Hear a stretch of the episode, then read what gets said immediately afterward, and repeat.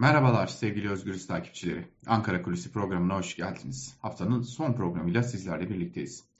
Bugünkü programımızda sizleri yine Hacettepe Üniversitesi Beytepe kampüsüne götüreceğiz. Biliyorsunuz Özgürüz Radyo'da bir süredir Hacettepe Üniversitesi bilimsel araştırma projeleri biriminde e, yaşanan usulsüzlükleri ve daha ötesindeki iddiaları dile getirmeye devam ediyorduk. E, hoş bu iddia diyoruz ama bu konuya ilişkin elimize çok sayıda e, bilgi belge ulaşmış durumda. Onu da söylemiş olalım. E, çeşitli kaynaklardan bunlar gerek yüksek öğretim kurumundan gerekse e, başka kaynaklarımızdan e, bize ulaşan ulaştırılan bilgi ve belgeler ve tamamını da ikinci ve üçüncü kaynaklardan kontrol ettikten sonra sizlerle paylaşıyoruz. Şimdi Hacettepe Üniversitesi Bilimsel Araştırmalar Projesi projeleri e, biriminde e, dikkat çeken bazı olaylar yaşanıyordu. Geçmişe bir gidelim hatırlayalım. Yine Özgürüz Radyo'dan dile getirmiştik. Bazı akademisyenlerin tabii ki tamamını buraya dahil etmiyoruz, tenzih ediyoruz. Bazı akademisyenlerin bilimsel araştırmalar için ayrılan bütçeleri çeşitli şirketler üzerinden düzenlenen naylon faturalar ile zimmetlerine geçirdikleri belirtilmişti ki bu bilgilerimizin ardından da Hacettepe Üniversitesi Rektörlüğü bir soruşturma başlatılmıştı. Edindiğimiz bilgilere göre bu soruşturmada ilgili haberde bizim verdiğimiz bilgilerde adı geçen isimlerin ifadeleri de alınmaya başlanmış durumda. Ee, bakalım soruşturma nereye gidecek? Bunu da e, ilerleyen günlerde olur da soruşturma sonuçlanır ise sizlerle paylaşıyor olacağız. Gelelim elimize yeni ulaşan bilgi ve belgelere. Bu bilgilere göre ki bahsetmiştik size AD isimli bir akademisyen vardı ve yeğeninin şirketinden AD isimli akademisyenin bilimsel araştırma projeleri için çeşitli malzemeler temin ediliyordu ki bu teminlerde e, doğrudan temin yöntemiyle gerçekleştiriliyordu. Yeri geldiğinde ilana bile çıkmasına gerek olmayan, çıkılmasına bile gerek olmayan e, yöntemler bu e, tarz alımlarda gerçekleştiriliyor. Şimdi e, hemen belirtelim geçtiğimiz hafta Hacettepe Üniversitesi yönetimiyle de bir görüşme gerçekleştirdik. Hacettepe Üniversitesi de bazı verdiğimiz bilgilerin doğru olduğunu, kimilerinin düzeltildiğini, kimilerinin de soruşturmalarının devam ettiğini belirtmişti. Şimdi tabi bu tarz alımlar ağırlıklı olarak yüksek öğretim kurumları tarafından 4734 sayılı Kamu İhale Kanunu'nun 3. maddesinin F bendi kapsamında yapılacak ihalelere ilişkin e, Bakanlar Kurulu kararıyla gerçekleştiriliyor. Bu karar da 2003 tarihinde alınmış. Yani edindiğimiz bilgiler o ki bu az önce bahsettiğimiz 2003 tarihli Bakanlar Kurulu kararı ki sayısını da verelim 6554 sayılı Bakanlar Kurulu kararı e, bu e, tarz BAP projelerinin yani bilimsel araştırma projelerinin bir yerde anayasası sayılıyor. Gelelim iddialara neler var? Elimize ulaşan bilgilerde neler var onlara bakalım şimdi. AD isimli akademisyenin yeğeninin bir şirketinden bahsetmiştik size geçtiğimiz haftalarda.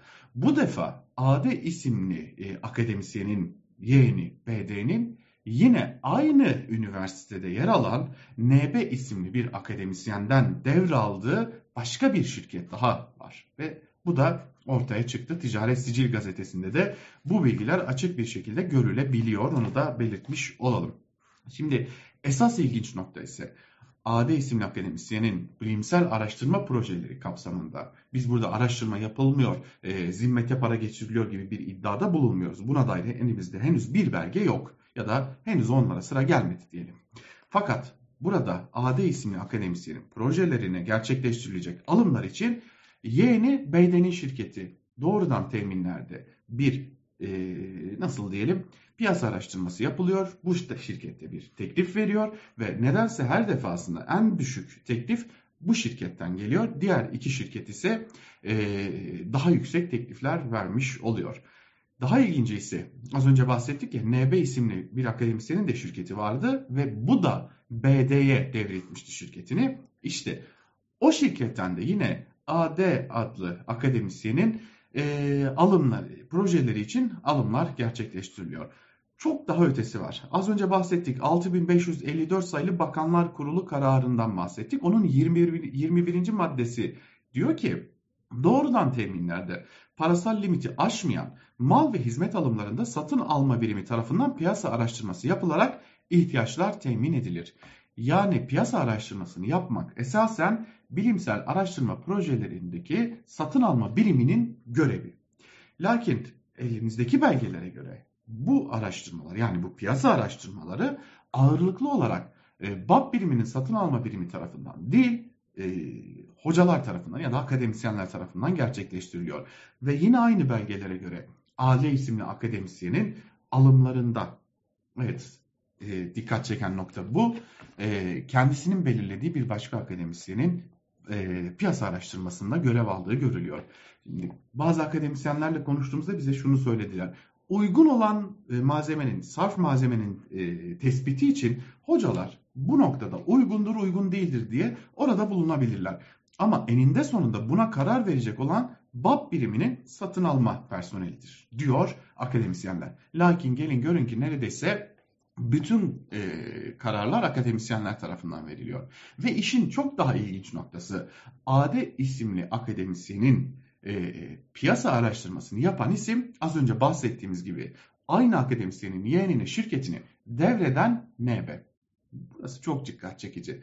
E, hem e, yeğenine şirketini devrediyor hem de AD isimli akademisyenin piyasa araştırmasını gerçekleştiriyor ve bir diğer şirketi geçtiğimiz hafta bahsettiğimiz bir diğer şirketi nedense hep en ucuz teklifi vermiş oluyor ve e, uygun görülen alımlarda yine aynı şirketten gerçekleştiriliyor. Bu da e, konunun bir diğer e, çarpıcı noktası diyelim. Yine e, elimizdeki belgelere göre ki çok sayıda ihale e, bulunuyor bu belgelerde. Bu belgelerde BAP biriminde yani buranın adı bilimsel araştırma projeleri birimi. Yani burada yapılması gereken iş bilimsel araştırma yapmak. Fakat burada yapılan ihalelerde, alımlarda çöp kovalısı, dış cephe boyası, e, dolgu astar, granitler e, gibi birçok alım gerçekleştirildiği görülüyor. Yani buradaki alımlar altyapıya ya da bu bilimsel araştırma bütçeleri hani belirtmiştik ya geçtiğimiz hafta şapka aldılar, çanta aldılar, elektrik direği aldılar diye. Şimdi de altyapı yatırımları için başka alımlar gerçekleştirilmiş. Boya alınmış, çöp kovası alınmış, bank alınmış. Bu tarz e, alımlar gerçekleştirilmiş. Bu da işin bir diğer dikkat çekici noktası. Tekrarlayarak bitirelim. Haberlerimizin ardından bir soruşturma başlatılmıştı.